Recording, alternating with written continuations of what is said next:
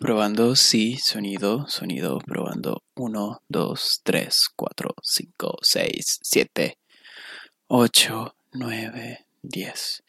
¿De qué coño es que hablar hoy? Ya va, ya va, acuérdate, acuérdate, acuérdate que fue.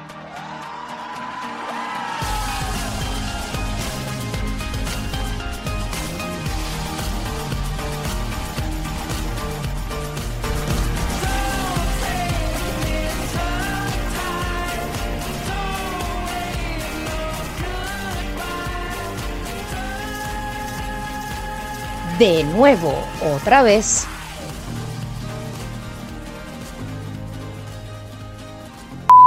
Hola amigos, ¿cómo están? Yo soy Carlos Trestini y este es mi segundo episodio de De nuevo otra vez. Eh, y esta vez lo estamos haciendo en video, cosa que es otro nuevo experimento porque no tengo la menor idea si va a funcionar. Pero bueno, acá estoy, acá estoy, que es lo importante para hablar nuevamente con todos ustedes sobre algo que mm, seguro muchos de los venezolanos que me están viendo han experimentado o eh, conocen de alguien que les ha pasado o le está pasando, de hecho. Y es precisamente todo este tema de la de emigrar, de irse del país, de comenzar de nuevo y bla, bla, bla, toda esa paja que todo el mundo sabe. Pero antes quiero presentarle a mi amigo um, Plush. Creo que se llama así. O bueno, ahí dice Plush, así que yo me imagino que ese es su nombre.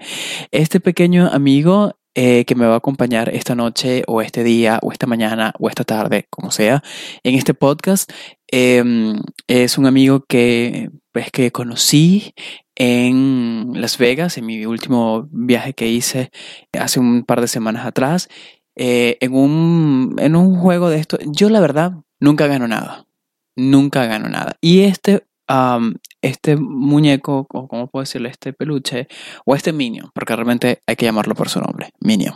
Este Minion, em, digamos, logró irse con nosotros o venirse para acá, para Chicago, porque fue un trabajo en equipo. No fui yo nada más quien lo hizo, sino evidentemente, pues, con mi compañero, pues, estuvimos, a mi compañero de viaje estuvimos, ustedes saben, dándole esa maquinita. Es esa maquinita que, mm, que tiene muchos eh, peluches eh, adentro y que uno tiene que mover con una pequeña palanca, ir moviendo esa pinza enorme que no tiene ningún, no tiene fuerza para nada, porque es la idea, ¿no? Eh, y que va a bajar luego y supuestamente va a agarrar aquel aquel oso, aquel muñeco, aquel peluche y lo va a depositar en el hoyo, hueco o no sé cómo quieran llamarlo, donde supuestamente uno va a poder agarrarlo. Bueno, él salió de allí y tengo que decirles además que este me, me hizo darme cuenta o, o aceptar que sí, hay gente que puede ganar en ese tipo de juegos porque yo pensé que nunca nadie se llevaba esos peluches. Pero sí, ahí está un ejemplo. Y fue en Las Vegas que nos conocimos y pues se vino a vivir conmigo acá a Chicago. Que por cierto estamos grabando, se me olvidó decir eso. Estamos grabando desde la ciudad de Chicago, en los Estados Unidos. Yo soy Carlos Trestini, de Venezuela, de Valencia, para el mundo. Ok. Como sea. Em, nada, quería comentarles precisamente todo este tema de la emigración y todo este tema que, pues, cómo nos ha cambiado la vida el habernos ido de nuestro país. Y eh, quería comentar específicamente algunas cosas que durante estos casi dos años que llevo fuera he tenido que mm, eh, aprender o cosas incluso con las que todavía no me he acostumbrado. Eh, yo tuve la suerte y la posibilidad de vivir hace 10 años atrás, vivir en otro país durante un año cuando hice un intercambio escolar, que ese es un buen tema, bueno, anotarlo de una vez, porque ese es un buen tema para... Eh, oye, sí, eso es un buen tema para hablar en un podcast. Rápidamente les comento, yo hice un intercambio cuando tenía 17 años, esos intercambios escolares que te llevan para la casa de una familia y la familia te trata como un miembro más y toda la cosa, que eso no es tan así, pero esa es la idea, ¿no? Que hay de que te, de que te traten como un miembro más de la familia. Es que eso mismo lo hice yo cuando tenía 17 años, cuando me estaba recién, recién graduado de bachiller, del colegio, del high school, como quieran llamarlo. Y, eh, ¿por qué estoy contando esto? No, ok, ya. Tuve la suerte de vivir fuera de Venezuela durante un año y luego regresar a mi país y seguir trabajando y luego estudiar la universidad, en la universidad. Y bueno, hasta que me tocó venirme otra vez o me tocó volver a salir de, de Venezuela y me vine ya para los Estados Unidos. El caso es que mm, obviamente había cosas o ya hay cosas que experimenté durante ese primer eh, coqueteo que tuve con eh, el exterior, ¿no? No con la no en esa misma onda de emigrar, porque evidentemente no estaba emigrando, simplemente estaba eh, pues viviendo un año en otro país y yo sabía que iba a regresar, pero en este caso pues fue un poco diferente. Ahora, em, obviamente me tocó experimentar cosas que no estaba acostumbrado y que me parecían súper raras. Por ejemplo, el intercambio yo lo hice en Alemania, pero eso va a ser harina de otro costado porque eso es otro tema. Pero yo recuerdo que una de las cosas que yo no lograba entender y todavía no logro entender y no me logré acostumbrar es cómo ellos, los alemanes, comen la comida tan caliente.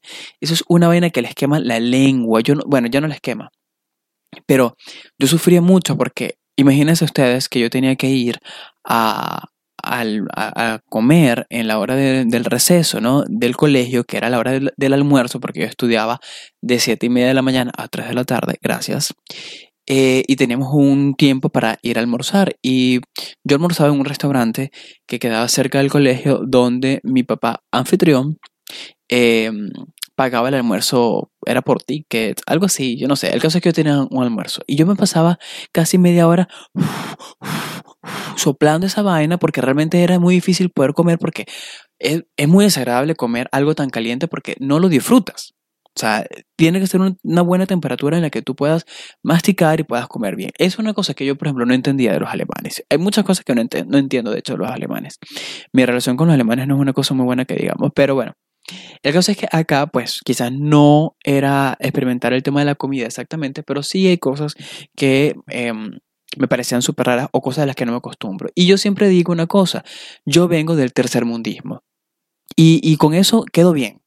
Porque, ¿saben qué pasa? Que también una de las cosas que a mí me suele, no sé si les pasa a ustedes, pero me suele pasar es que cuando conozco gente, ya sea que vive acá, o sea, que son nacidos en Estados Unidos o personas que quizás vienen de otros países, llegan acá, coincidimos y de repente me nombran tipos de comida o me nombran lugares o me nombran cosas que yo me siento la persona más ignorante del mundo porque no sé de qué coño me están hablando. Entonces, cuando, para yo no quedar tan ignorante es de que para que piensen, ¿sabes? Que este tipo es un inculto, este tipo no, no lee, no sabe nada. Yo trato de justificar toda esa ignorancia y eh, trato de echarle la culpa al gobierno. Como estamos acostumbrados siempre a echarle la culpa al gobierno porque siempre la tiene, pues yo también digo lo mismo. Eso es el gobierno porque yo vengo del tercermundismo. Esas cosas no existen. O sea, quizás, por ejemplo, me, hablan de un trago, de un tipo de trago, de un tipo de una bebida. Y yo estoy acostumbrado a, comer, a tomar en Venezuela cerveza, vodka y ron. Esas son las tres vainas que yo tomo, que yo tomo en Venezuela. Y ya. Y ron, y, vodka era como algo, pero whisky, por ejemplo, o el vodka tonic, o el vodka con cranberry y um, Red Bull. Esas vainas es, son exquisiteces para mí. Y yo creo que para muchos venezolanos también era. Además que yo no soy muy de, no era de mucho, de beber mucho, ¿no? Pero cuando me hablan, por ejemplo, cosas así de, de una bebida que yo no tengo la menor idea de que me están hablando, yo digo, Mira, no sé qué es. Y cuando me, además que cuando me lo hice me siento tan bruto porque me siento como que todo eso lo hay en Venezuela o lo había en Venezuela.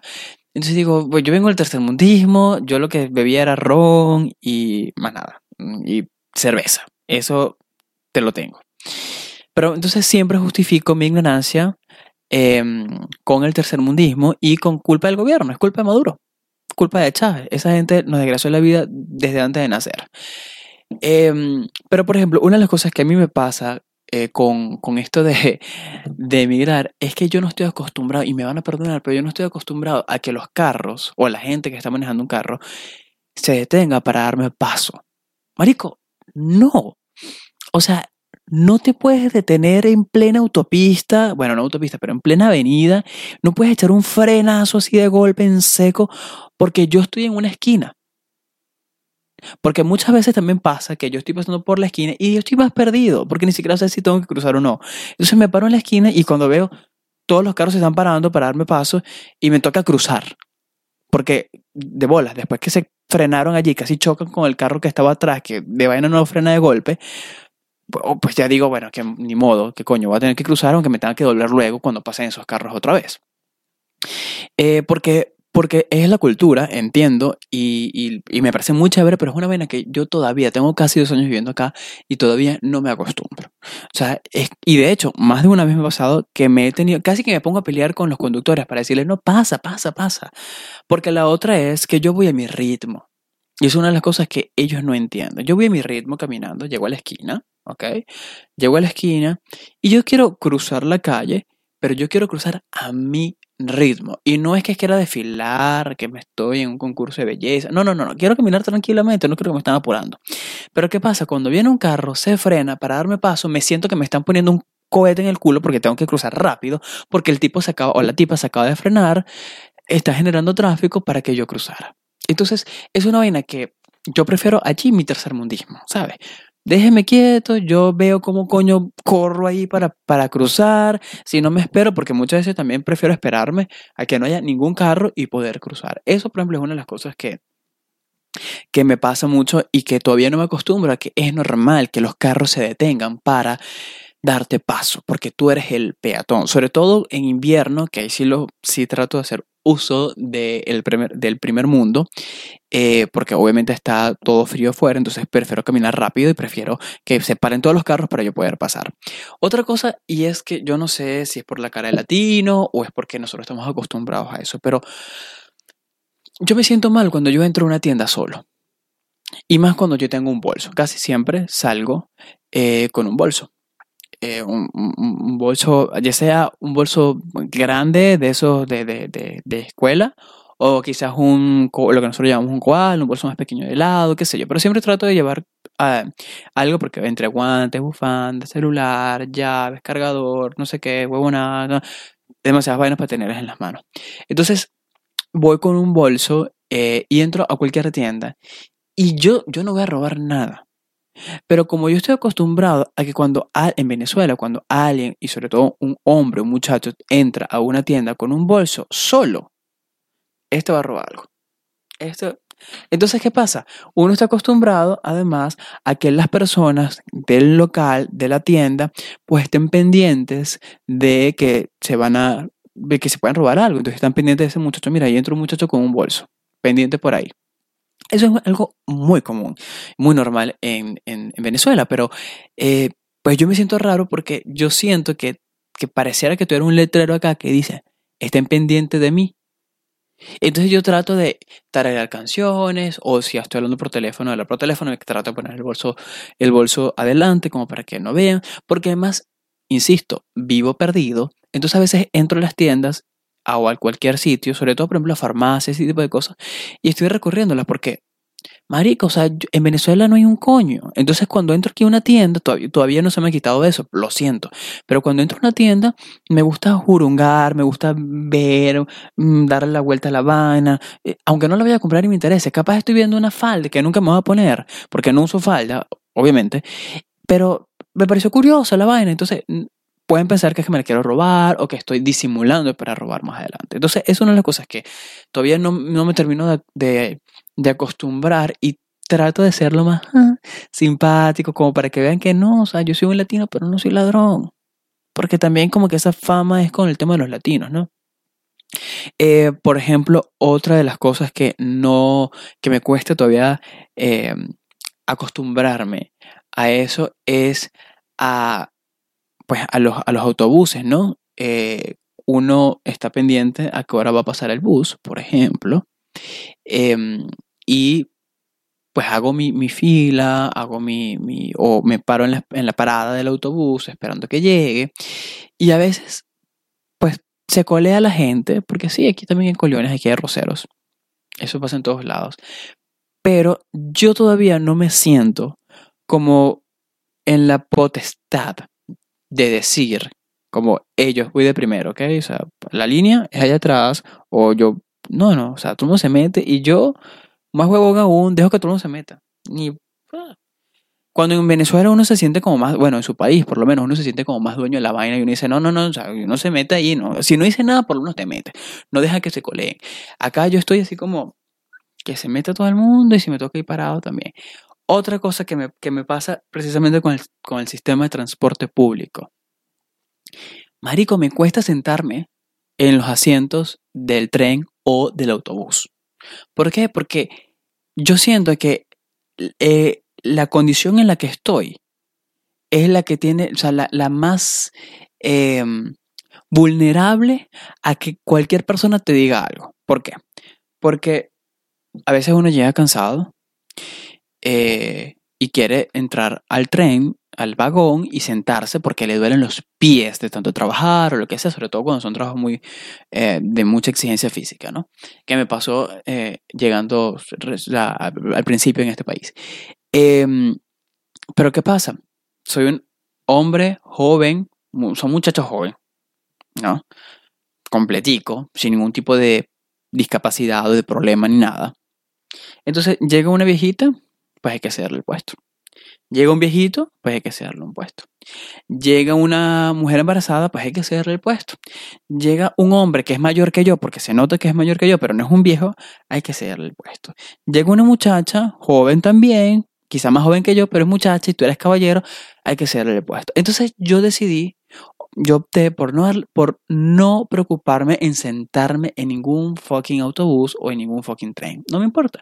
Voy de pie porque existe esa, esa cuestión de, y si me dicen algo, porque una vez me pasó, y no, fue aquí precisamente en Estados Unidos, pero una vez me pasó que mm, estaba en Praga y me monté en un tranvía, en el tranvía.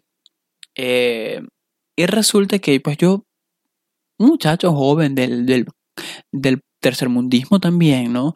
Va a un país de Europa, está solo y pues no sabe las reglas y no sabe leer checo, primer gran detalle y gran problema, no sabe leer checo. Y yo me monto en un tranvía y me siento en uno de esos puestos que están pegados a la ventana y que son individuales, que no son de dos, sino es un solo puesto. Y yo estoy sentado allí y de repente escucho que alguien atrás habla. Pregúntame si me llamó la atención o me interesó saber lo que, lo que decía. Está hablando en checo. ¿Yo qué coño sé checo? Nada. Yo sigo ahí y empiezo a escuchar que el señor o la persona que estaba atrás, que en ese momento no sé que era un señor, empieza a hablar como más fuerte y empieza como a, como a discutir, pero esa gente habla tan raro que a veces están contando un chiste y uno siente que están insultando. Así que tampoco le di demasiada importancia. Hasta que yo, de repente, ya fue como muy evidente que el tipo estaba como peleando. Yo volteo y me doy cuenta que me estaba viendo y estaba ahí hablando huevonadas que yo obviamente no entendí. No tengo la menor idea de lo que dijo. Pero me di cuenta que se estaba sentando en un puesto que estaba atrás. Y en el puesto que estaba atrás de mí, otro individual, igual que el mío, había estaba primero un muchacho joven más viejo que yo, pero bastante joven igual. Yo tenía 17 años. Em, y ese muchacho me di cuenta en fracción de segundos que ese muchacho se había levantado, le había cedido el puesto a ese señor. Y ese señor no lo había visto antes. El muchacho sabía, se dio cuenta que yo era un ignorante. Eh, no ignorante, el, muchacho sabía que yo era un extranjero y que pues estaba allí eh, eh, curioseando, conociendo y que no tenía ni la menor idea de lo que estaba pasando en ese, en ese tranvía y todo el mundo sí lo sabía. Resulta que no me faltó, no faltó que dijera algo, pero sí entendí que el señor se estaba quejando porque justamente en mi ventana había un letrero que decía que había que darle, cederle el puesto a los mayores. Es una vaina que todo el mundo lo sabe, pero yo no lo leí, y menos en checo, y no lo vi, no lo vi y no lo hubiese leído en checo, aunque lo hubiese podido entender, pero tampoco hubiese visto al señor, tampoco había visto al señor. Así que el muchacho me hace una señal como que, no les pares bola. Ah, me dijo, no le pares bola. Bueno, me dijo eso, pues, pero le, eso fue lo que me quiso decir. Si lo traduzco al venezolano, eso fue lo que me dijo. No le pares bola, tú estás curioseando ahí, tú estás aquí de visita. Y yo me paré, yo le di el puesto al viejo este que está mm, ahí todo amargado y, y loco. Entonces, bueno, le dio el puesto. Entonces, claro, a raíz de eso yo me quedé traumado. Entonces yo acá hago lo mismo, porque no quiero que ninguna persona venga y me diga una vaina eh, y, que, y que me insulten en una estación, en un tren, en una vaina. Yo prefiero irme de pie, sembrarme ahí y pues que la gente se siente. Y yo me siento solamente cuando estoy acompañado, cuando hay un grupo, estoy con amigos o lo que sea, que digo que nos vamos a sentar y si nos votan de esta mierda, nos votan a todos. Y si nos insultan, nos insultan a todos, pero no me van a insultar a mí nada más, el más pendejo. O lo otro es cuando el vagón está vacío, que normalmente lo logro cuando estoy borracho y agarro el tren como a las 2, 3 de la mañana. Si no salgo a rumiar cerca de mi casa y me toca agarrar tren. Es lo único porque sí.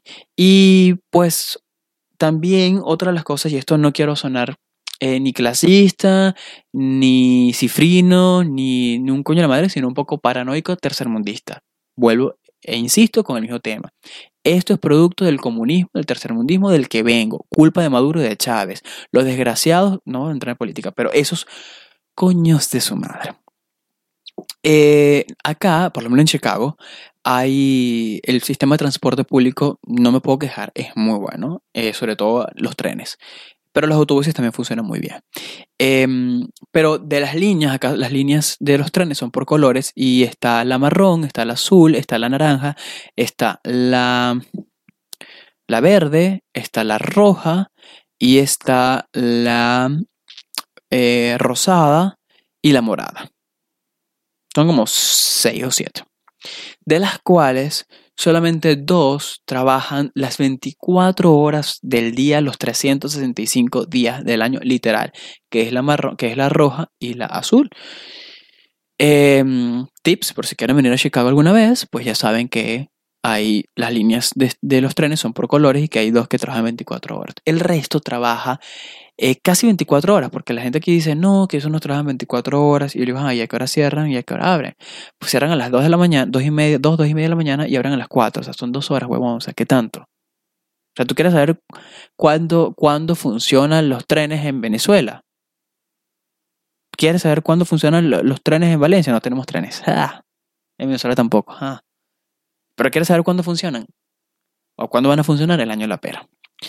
Entonces, en todo caso, como la estación, la línea azul y la línea roja son las únicas que funcionan las 24 horas del día, los indigentes, y no estoy diciendo ninguna mala palabra, los indigentes, porque aquí, aquí hay que tener cuidado con toda vaina que tú dices en este país. O sea, tú dices indigente y ya tú estás eh, clasificando, esta, no, no, no, aquí es un, hay, hay, que cuidarse, hay que cuidarse. Pero los indigentes, la gente de la calle, oye, ya, déjame, a ver, la gente que no tiene casa, y que por distintas razones tienen que vivir en la calle, eh, usan o hacen uso de los trenes que funcionan las 24 horas para eh, descansar, ¿no? Porque también obviamente tienen derecho, aquí todos tenemos derecho. Entonces ellos también tienen derecho a descansar y pues se les hace más fácil, sobre todo en invierno, eh, descansar en las estaciones de trenes, en los vagones. Eh, eso son así como que la, no, la cara no, en los vagones de los trenes descansan durante la madrugada, eh, es decir, ellos van de punta a punta, literal, porque llegan, se acuestan en un sitio, eso, se agarran, mentira, entran en un vagón en una estación, duermen, se acuestan allí, hacen uso de todos los asientos necesarios para ellos estar acostados en ese vagón, llegan hasta, la, hasta el final de la estación, luego se regresan y pasan toda la noche durmiendo allí descansando plácidamente.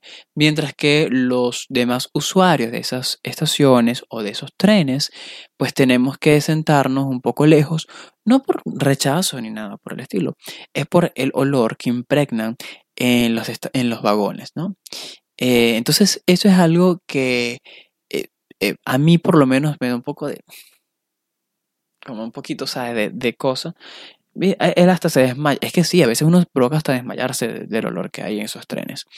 Pero no solamente eso, sino que, pues, eh, yo entiendo que acá el nivel de inseguridad es bajo, a pesar de que Chicago es una ciudad eh, con un índice alto de, de criminalidad y de, y de violencia. Pero bueno, si lo comparo con Venezuela, evidentemente Chicago es una ciudad que queda en pañales obviamente. Ahora bien, el otro punto es que para mí, que vengo del tercer mundismo, que vengo de, uno de los países más peligrosos del fucking mundo, una persona así me va a robar, me va a violar, me va a matar, me va a vender los órganos en una fracción de segundos. Entonces, a veces, a mí me pasó en estos días que, que fue muy cómico porque yo entro a una estación, entro a un vagón y se para una persona con un aspecto un poco desagradable. hay gente que tiene aspecto desagradable y eso no es un delito. Un poco desagradable. Yo estoy de pie cerca de, la, de las puertas del vagón. Y a mi lado están las, los asientos y hay un muchacho sentado en uno de esos asientos con sus audífonos, como la gente de aquí que no le para a nadie, ¿no? Con sus audífonos y su teléfono, el que sea. Esa persona de aspecto un poco desagradable se para frente al muchacho, supuestamente leyendo algo que había en la ventana, en los anuncios, yo no sé qué coño estaba viendo el señor. De hecho, el muchacho se incomodó porque cuando él sintió, me imagino que la persona que estaba allí, que levanta la, cara y lo ve, es como que, ¿y este tipo que está acá? Porque además tampoco es que el vagón estaba full. O sea, había mucho espacio como para que se sentara a otro lado. Yo me di cuenta de esa vaina y no conforme con. O sea, yo veía la vaina y decía, pobre muchacho que lo tiene allí. Pero pareciera que el señor me hubiese escuchado la mente, me hubiese leído la mente, porque el tipo viene después de hacer eso y se para frente a mí. Y yo, mi gesto iba a ser así como que, coño de la madre, este tipo, o sea, y me iba a mover.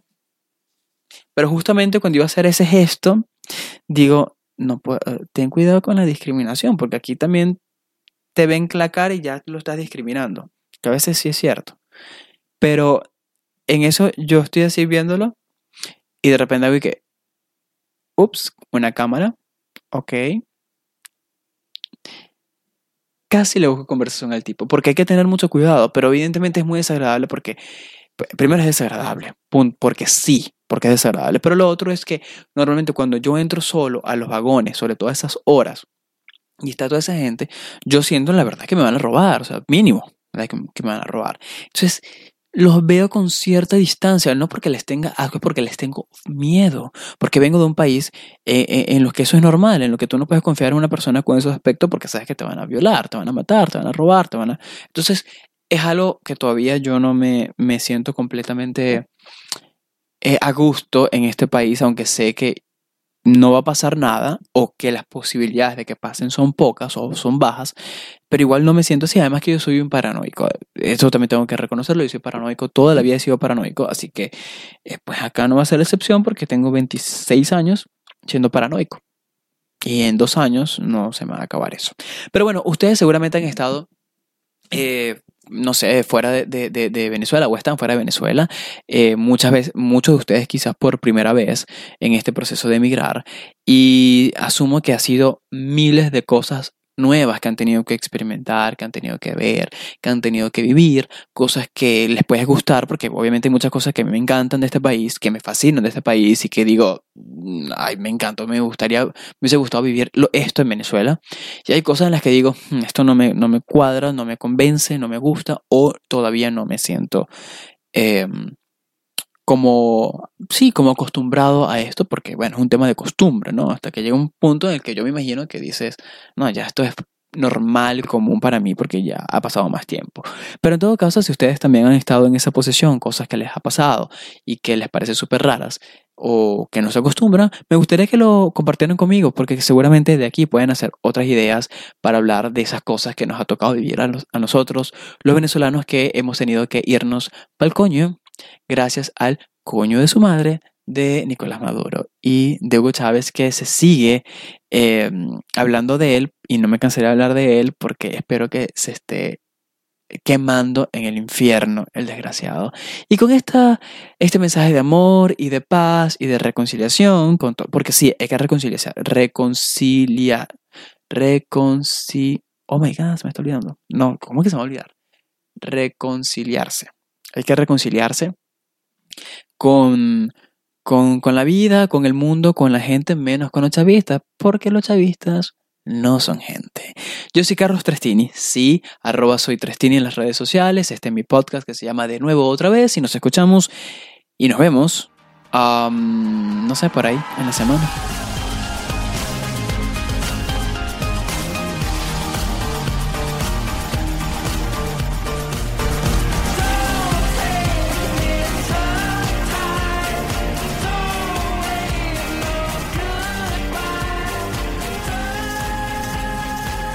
De nuevo, otra vez,